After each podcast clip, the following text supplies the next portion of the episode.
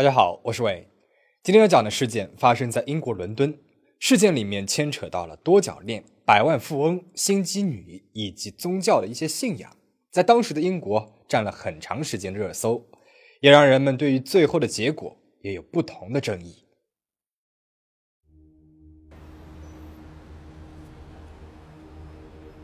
二零一一年二月二十六日，伦敦东南部的布莱克西斯凌晨两点左右，巡逻的警官远远看到一条小巷里面什么东西在冒烟。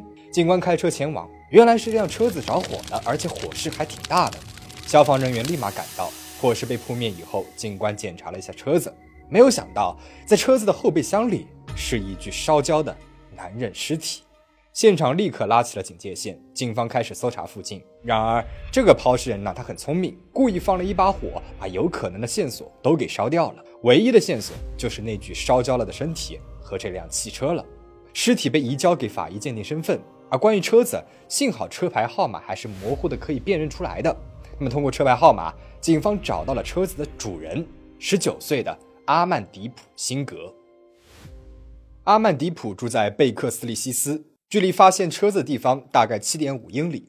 凌晨四点，资深警探戴米恩来到了阿曼迪普的家，敲门声惊醒了阿曼迪普和他的母亲。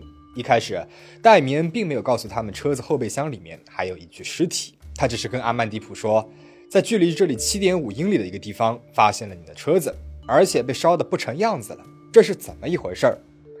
阿曼迪普看起来一脸茫然，这车子在前一天晚上被他的哥哥给借去开了。那哥哥说要去参加一个派对，而他自己的车子呢又坏了，所以就借来了他的车子。戴米恩警官问：“那你哥哥在家吗？”阿曼迪普和母亲这才意识到哥哥不在家。阿曼迪普的哥哥名字叫嘎甘迪普，二十一岁，父母是从印度的旁遮普邦移民来到英国的。他们家境殷实，父亲经营着一家求职中介公司。二零零九年，嘎甘迪普的父亲回到印度去见一个会计师朋友。父亲之前一直在打钱给那个人，想让他帮忙在老家旁遮普邦买一块地。但是这个朋友呢，却用父亲的钱以自己的名义买了一块地。父亲这次回去就是要处理这件事情，但是没有想到，这个会计师啊，居然雇了一个杀手，一枪打死了父亲。听闻丈夫突然遇害，嘎甘迪普的母亲得了心脏病，很长一段时间卧床不起。家里面的生意全部落到了嘎甘迪普的肩上，但是嘎甘迪普很优秀，虽然当时他才十九岁，但是生意经营的是有模有样的，而且不久之后他还做起了自己的事业，他开了一个关于锡克教的电视频道。那为什么是锡克教呢？因为嘎甘迪普一家人都是虔诚的锡克教徒，他们的老家旁遮普邦就是锡克教的发源地。十七岁那一年，嘎甘迪普在锡克教教会受洗，开始蓄起了胡子，戴起了头巾，积极组织锡克教的活动。在伦敦东南部的锡克教圈子里面，嘎甘迪普啊，他很有名，而且受人尊敬，因为他的聪明和勤奋。开了电视频道两年后，二十一岁的嘎甘迪普就是一个百万富翁了。所以，那车子里面的尸体是嘎甘迪普吗？如果是他的话，那他突然毙命，有没有可能和他的百万富翁的身份有关系呢？这边调查现场的警方发现，在小巷子的尽头有一个监控摄像头。他们调取了监控，发现凌晨两点左右有两个人影点燃了车子，在边上呢还看了一会儿后就逃跑了。但是由于监控视频实在是太过于模糊又很黑，这俩人的面部特征完全看不清楚，只能够隐隐的看到其中有一个人似乎戴着头巾。考虑到嘎甘迪普也是戴着头巾的人，那这个人有没有可能是嘎甘迪普本人呢？所以。嘎甘迪普，他到底是死是活呢？天色已经渐渐的亮了，尸体的身份还没有得到确认，嘎甘迪普也不知道在哪里。戴明警探采用了车牌识别追踪系统，调取了全国高速公路的路面数据，还原了这辆车子在案发当天晚上的行动轨迹。结果显示，嘎甘迪普从伦敦的家里面一路开车去了布莱顿，英国南部的一个沿海城市。行动轨迹还显示，嘎甘迪普在高速公路的服务区停下来过。他去了服务区的便利店，买了一个类似是泰迪熊一样的毛绒玩具。所以，嘎甘迪普去布莱顿做什么呢？他是要去见谁吗？还为什么要在路上的服务区买一个毛绒玩具呢？警方询问了嘎甘迪普的所有朋友，问嘎甘迪普在布莱顿是不是还有什么熟人。这个时候，好几个人提到了一个名字，名字叫曼迪尔·马希尔。曼迪尔十九岁，在布莱顿一所医学院学医，是个大二的学生，也是锡克教徒。他和嘎甘迪普是在一次锡克教活动当中认识的。嘎甘迪普对曼迪尔一见钟情，回去便加了他的脸书好友，同时还发现他俩有一个共同的好友哈林德。那么这个哈林德是嘎甘迪普最好的朋友了。具体的我们后面再介绍，这里还是先说嘎甘迪普和曼迪尔。嘎甘迪普一直在追求曼迪尔，差不多已经有一年了。两人加了脸书好友之后，嘎甘迪普便一直跟曼迪尔见面聊天。那时候呢，正好嘎甘迪普刚失去了父亲，他把自己的悲伤、压力等等什么心里话都对曼迪尔说了。曼迪尔呢，一直都是静静的倾听，并且时不时的安慰开导他。和曼迪尔在一起，嘎甘迪普感到了安心和放松。这也让他对曼迪尔的感情啊越来越强烈。然而，落花有意，流水却无情。曼迪尔对嘎甘迪普并没有男欢女爱上的想法。可是呢，面对嘎甘迪普的猛烈追求，曼迪尔倒也不回绝，似乎还默许着他说的那些暧昧的话。对于嘎甘迪普对他的各种亲昵的称呼，他也从来都不拒绝，送他的礼物也都照单全收。曼迪尔这种不拒绝、不接受的状态，让嘎甘迪普越陷越深。他觉得曼迪尔聪明，又是学医的，以后会当医生，有一个好前途。他认为曼迪尔啊是世界上最好的女人，他非她不娶了。但是母亲塔金德辛格却不这么认为，他认为曼迪尔根本不是嘎甘迪普想象的那样。这女人啊心机很重，也不够优雅，配不上自己的儿子。虽然曼迪尔也信奉锡克教，但是她并不是那种传统的锡克教女孩。他半夜里面呢会去参加派对，有很多男男女女的朋友，也会大晚上去男生家里面，有时候甚至是单独去的。那要知道，母亲塔金德她非常的传统，她对儿子说自己不喜欢曼蒂尔，反对儿子和他约会。然而每一次，嘎甘迪普都会正面的顶撞回去，说曼蒂尔是一个完美的女孩。所以，案发当天晚上，嘎甘迪普说自己要去参加一个派对。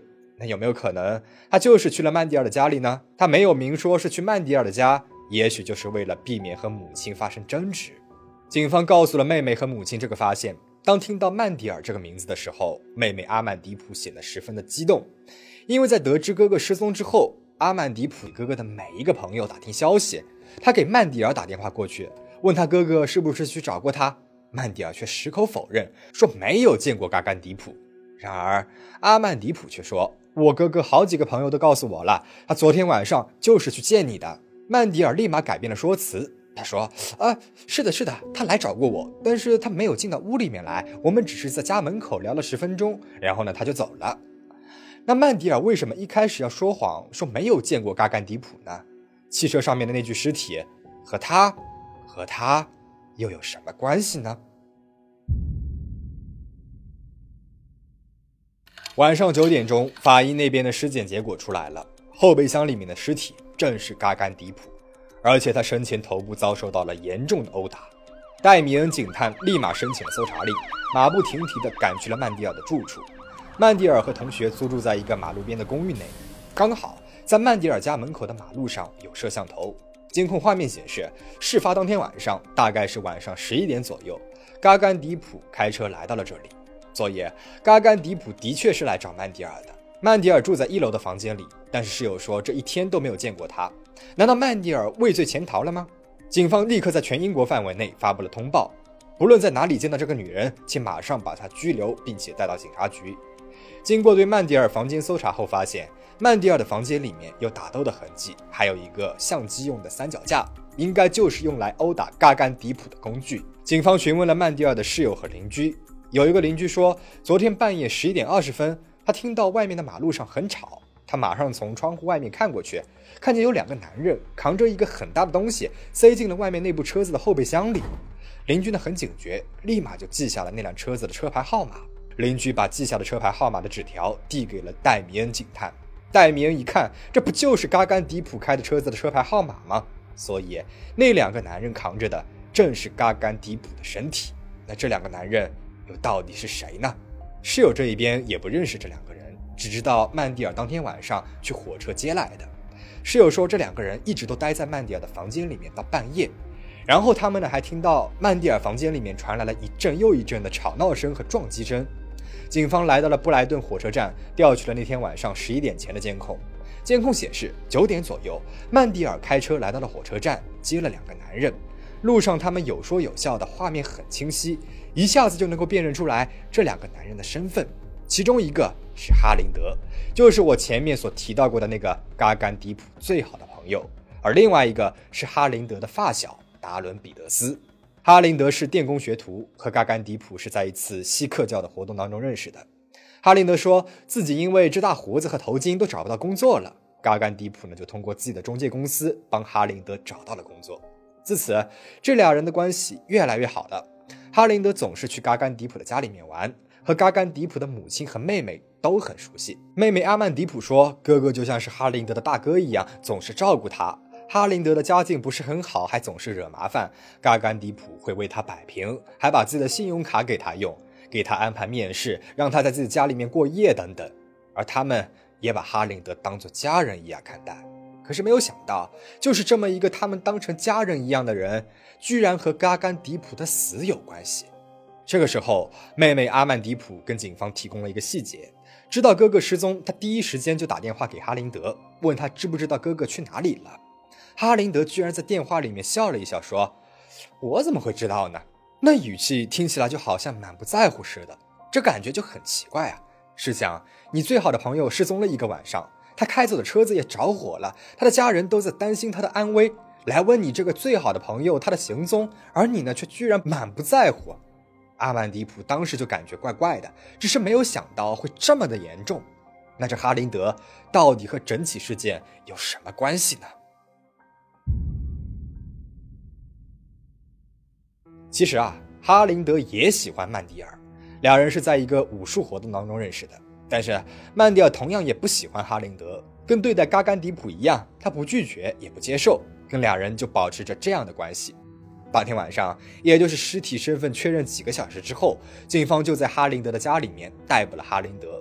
审讯当中，哈林德保持沉默，而另外一个嫌疑人达伦彼得斯也被逮捕了，同样的，他也什么都不说。警方搜查了哈林德和达伦的家，在达伦的家里面发现了几个空的汽油罐，闻起来还有浓浓的汽油味道。警方推测，也许他们就是用这些罐子里面的汽油点燃了嘎甘迪普的车子。然而这个时候，案件似乎进入了一个停滞的阶段，因为虽然说逮捕了这俩人，但是他们什么也不说，而曼迪尔呢，也一直都找不到。但是两天之后，警方接到了一个意想不到的电话，居然是曼迪尔打来的。他说，他自己在新闻里面看到了伦敦东南部有一辆车子被烧毁了，而这个车子的型号、颜色和嘎甘迪普那天晚上所开来的车子一模一样，他就很怀疑这个车子后备箱里面的尸体就是他的朋友嘎甘迪普。电话里面，曼迪尔听起来十分的担忧和关心，然而他不知道的是，警方早就知道了这一切了。警方根据信号定位，追踪到了曼迪尔所在的地方，并且逮捕了他。曼迪尔被逮捕的时候十分的镇定，整个过程当中他没有表现出来一点的害怕或者是紧张，看起来很放松，就好像是去朋友家里面聊天一样。审讯当中，曼迪尔的说辞和说给妹妹阿曼迪普的话是一样的。他说，嘎甘迪普来找他，他俩在门口聊了十分钟，聊天很愉快，没有任何的争执。然后嘎甘迪普呢就走了。他说，有没有可能是嘎甘迪普在回伦敦的路上遇到了什么坏人了呢？警方就坐在那里。静静的听他说，看他演戏，因为他说的每一句话都和警方目前所掌握到的证据完全不符合。警方问曼迪尔和嘎甘迪普的关系怎么样，曼迪尔突然脸色一变，说了一个惊人的秘密。曼迪尔说，他俩认识了一年半了，一开始呢，两人关系是很好，他把嘎甘迪普也当作是真心朋友一样对待。但是就在六个月之前，嘎甘迪普越界了。曼迪尔说，那天夜里面。嘎甘迪普说想要留下来过夜，他考虑再三，同意了。然而，嘎甘迪普居然爬到了他的床上，想要性侵他。但是幸好他激烈的反抗，让他作罢。事后，嘎甘迪普一直的道歉，每天给他发几十条短信，说自己误会曼迪尔的意思了。但是曼迪尔说再也不想见到他了。所以那件事情之后的六个月，他俩其实一直都没有联系。一直到案发前一天晚上，曼蒂尔突然给嘎甘迪普发了一条信息。嘎甘迪普这一边欣喜若狂，他还以为再也见不到曼蒂尔了呢。曼蒂尔说：“明天晚上十一点钟来我家里吧，咱们好好聊一聊。”嘎甘迪普立马答应。他那个时候其实还深爱着曼蒂尔，想要抓住一切机会来弥补他。虽然其实他对于此行有着不好的预感，因为他发短信问曼蒂尔：“所以我们是要好好的聊聊吗？还是你要我去死呢？”警方拿出了嘎甘迪普和曼蒂尔发的短信，问他为什么突然要见嘎甘迪普。一开始曼蒂尔还尽力解释，但是后来招不住警方拿出来的一条又一条的信息，他崩溃了，说自从被嘎甘迪普性侵未遂之后，他一直萎靡不振，他越想越恨，想要报复嘎甘迪普，给他点颜色看看。于是他向嘎甘迪普最好的朋友，同时也是他的追求者哈林德求助，而这就是曼蒂尔所设下的诱惑陷阱。他先是让嘎甘迪普第二天晚上十一点来见自己，让嘎甘迪普误以为自己还有机会。然后他让追求者哈林德九点来到布莱顿，他去接他。短信里面，曼蒂尔一直问嘎甘迪普：“你到哪儿了？快到了吗？”以此得到嘎甘迪普的实时位置，好让哈林德他们提前做好准备。曼蒂尔说：“他只是想让哈林德和达伦严厉地说一说嘎甘迪普，但是没有想到事情会发展成这样。”所以，这到底是一场有预谋的谋杀，还是误杀呢？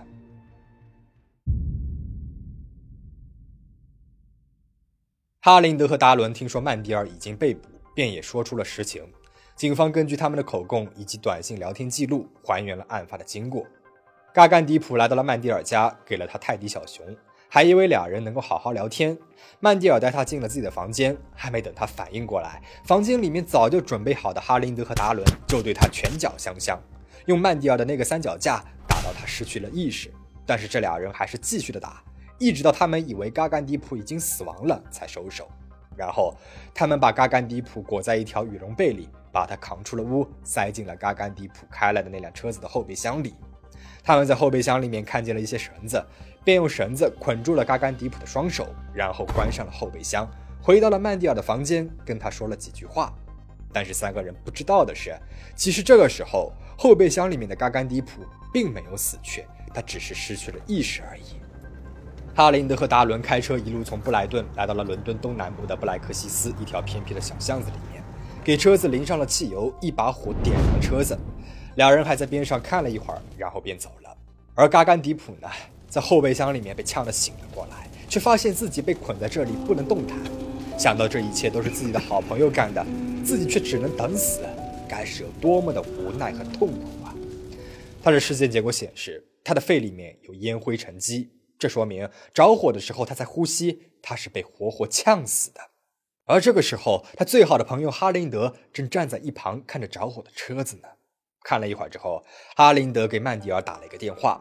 电话打了一个半小时，电话里面，哈林德对曼蒂尔说：“我愿意为你进监狱，愿意为了你被关上二十一年。我做的这一切都是为了你。”二零一一年十二月，对这三个人的庭审开始了。法庭上面，曼蒂尔说自己和这起谋杀案无关，他说自己没有加入到对嘎甘迪普的殴打当中，谋杀也不是他的本意，他只是想要言语上的教训一下嘎甘迪普而已。他把自己塑造成了一个受过高等教育的医学学生，在学校里面成绩优异，人缘也很好，未来可期。那么这样的人怎么可能会去伤害别人呢？更别说想要杀死一个人了。然而没有人信他的话，法官还说她是一个操控欲极强、善于欺骗的可怕女人。虽然他没有亲自动手，但是他把嘎甘迪普诱惑到了他的死亡陷阱里面，然后在现场看着嘎甘迪普被打到失去意识。其实只要他想。他一句话的事情，这场悲剧就能够随时的停止了。检方指控三人谋杀，最终哈林德谋杀罪名成立，被判终身监禁，二十二年内不得假释。那为什么是二十二年呢？有一个说法是，法官知道了他说自己愿意坐二十一年的牢，然后就给他多判了一年。他的发小达伦被判误杀罪，被判十二年。这里简单说一下达伦呐。达伦他被诊断为智力比较低下的人，他也不认识曼迪尔和嘎甘迪普，只是他体格比较强壮，是打架的一把好手，很容易就被人鼓动，便被哈雷德叫来了参与这起谋杀案。而曼迪尔呢，被判罪名不成立，但是被判有预谋的严重人身伤害罪，入狱六年。三年之后，他因为在狱中表现良好，提前出狱了。后来，她嫁给了英国工党的一个高层，而她的老公在2019年还当上了伦敦东部的雷德布里奇的市长。曼蒂尔成了受人尊敬的市长夫人。嘎甘迪普的妹妹阿曼迪普一直请愿，还在网络上到处发帖说曼蒂尔做过的事情，说这样的一个女人怎么配做上市长夫人呢？这些帖子起到了作用。曼蒂尔当了一周的市长夫人之后，她的丈夫便下台了。不过现在，曼蒂尔她婚姻幸福。在一个为坐过牢的妇女找工作的慈善机构工作。今年的二月十六号，他第一次接受了采访，说自己当年太傻太天真，在错的时间做了错的事情，还说自己出狱之后找不到工作，学业也没有完成，儿时当医生的梦想也实现不了了，所以他才会在那个慈善机构里面工作，帮助和他有一样入狱经历的女人。他这采访一出，更多坐过牢的女性都表示感同身受，都来支持他了。那么事件到这边讲完了，大多数人都认为曼蒂尔简直就是一个蛇蝎心肠的女人，利用两个男人对她的爱设下陷阱，借刀杀人，只坐了三年的牢，真是太便宜她了。但是也有人认为她的罪行是可以理解的，因为在锡克教，婚外性行为是不能容忍的，而嘎甘迪普对曼蒂尔的性侵未遂，在曼蒂尔看来是个莫大的耻辱，他必须为自己进行一次荣誉杀戮。而至于哈林德呢？或许他早就对嘎甘迪普有不满了。据说他之前就常在嘎甘迪普的脸书主页上留言，说他是一个伪君子，是一个自以为是的小人。当发现自己的女神同时也被自己的好朋友追求，而这个好朋友样样都比自己强，他心里的嫉妒越烧越旺。最后，曼蒂尔给了他一个机会释放出来，变成了那一夜的熊熊大火。那么，到底这是一场有预谋的谋杀，还是误杀呢？你是怎么看的？欢迎在评论区留言讨论。最后，请大家保持警惕，保持安全。我们下期再见。